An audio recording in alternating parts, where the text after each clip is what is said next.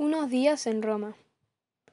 No fui mi único viaje a Roma en la época que trabajé en talleres de arte granda. Hice otro para llevar una columna, un tabernáculo sagrario con forma de paloma, para el oratorio más cercano al dormitorio de San José María, llamado familiarmente el Oratorio del Padre. Salí de Madrid el 1 de octubre de 1959 con la columna despiezada en numerosos paquetes. Jesús Álvarez Gazapo fue a recogerme al aeropuerto de Ciampino. Al llegar a Villa Teveré, subimos inmediatamente con los paquetes y las herramientas necesarias para ensamblar todas las piezas sobre la mesa de trabajo. No tardó en aparecer San José María, que me saludó con un abrazo muy afectuoso. Me preguntó por la salud de mi centro en Madrid y por mis padres. Después fue desenvolviendo todo, comenzando por el paquete más pequeño, que resultó ser el pequeño copón de la columna, de la columna eucarística. Qué alegría le dio contemplar aquella pequeña joya. Javier Echeverría, que estaba con nosotros, tuvo que salir unos instantes, y San José María esperó que regresara para terminar de desempaquetarlo todo. Después de sacar todos los elementos y de unirlos, tuvo entre sus manos la preciosa columna y su contrapeso. Fuimos a continuación al oratorio para instalarla, en situación de la que, de la que había. Javier Echeverría retiró al Santísimo, para que pudiésemos trabajar. El padre seguía de cerca todo lo que hacíamos, sustituir las poleas del, del techo, colgar la columna y el contrapeso con sus cadenas, limpiarlo todo y reservar de nuevo al Señor sacramentado, en un nuevo copón, dentro de la columna. San José María, con mucha devoción, rezó una estación y la comunión espiritual. Todos estábamos visiblemente emocionados. Al padre le encantó la columna. Esos días la enseñaba a todos. Abría con devoción la portezuela anterior para que contemplaran el coponcito a través de la segunda puertecita de cristal. Era una maravilla, pero a la vez le parecía insignificante. Como solía decir, a mí, para el Señor, todo me parece poco. La pobreza es de las cosas para el Señor. La pobreza en las cosas para el Señor. La entendemos así. Tener lo suficiente y lo más rico posible. Esta columna fue sustituida luego por otra mejor. Recuerdo que, mientras estaba dibujando esta segunda columna, me decía que estilizase la paloma, alargando el cuello. Cuando Talleres de Arte la entregó, le encantó, pero me dijo que el cuello podría haber sido incluso un poco más largo. Sobre el dibujo, el cuello me resultaba exageradamente largo, pero una vez más él tenía razón. Se hacía cargo de las proporciones de un modo sorprendente. En cuanto a la columna en 1959, está ahora instalada en el oratorio de la Casa de Fiume, en Cabebianca, a las afueras de Roma. En aquellos días en octubre de 1959, desde mi llegada hasta que me marché de Roma, estuve constantemente con San José María.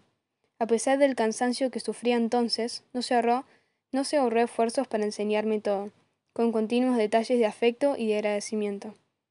El día 2, aniversario de la fundación del Opus Dei, me enseñó el oratorio de San Miguel, que, ya no, que yo no había visto terminado y que a él le parecía muy bonito me hizo considerar que estaba construido con materiales baratos, ladrillos, travertino y hormigón, que imitaba madera. Como con materiales pobres y con mucho amor de Dios se puede hacer oratorios preciosos, decía. Cuando estábamos en el aula, un salón contiguo a ese oratorio, el padre repitió a voces, lleno de alegría, la leyenda que había en el friso. Vale la pena, vale la pena, vale la pena. Después de saludar a Manolo Caballero, un artista que estaba allí, moldeando un relieve, le sugirió algunas mejoras. Manolo, con su marcado acento andaluz, dijo Tengo la nariz pegada al modelo, y la demás ven la cosa mejor que yo. San José María me sentó a su lado, y tomando pie de lo que había dicho, Manolo nos habló acerca de la corrección fraterna. Nosotros no somos la propia nariz, que tenemos tan pegada. Los demás, en cambio, la ven fácilmente. Del, mismo modo, ellos ven mejor que nosotros nuestros defectos y errores, que están más pegados a, a nuestro, más pegados a nuestro yo que la nariz, nuestro yo que la nariz. Por eso es tan necesario que nos corrijan con cariño. Muy cerca de allí entramos en un patio inferior, atravesando un pequeño porche que lo rodeaba, bautizado como Galería de, Abajo. En ese patio hay una, hay una fuente que San José María, con buen humor, llamaba del cha-cha-cha, por el ritmo candecioso de su chorrito. Me llevó de un extremo al otro para que viese en lo alto una representación mural de ángeles que, sostiene la leyenda Omnia in Bonum y saludase a una imagen de la Virgen que hay en la fachada de un edificio de Uffizi. Esos días pasamos varias veces por el oratorio de Santa María de la Paz, la actual iglesia prelaticia del Opus Dei, y su anteoratorio todavía sin terminar.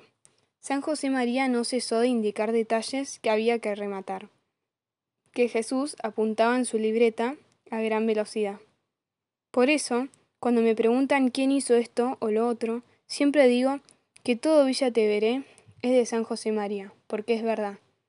Y esta verdad se puso bien de manifiesto durante aquellos días. Con qué amor, con qué constancia seguía todos y cada uno de, los detalles.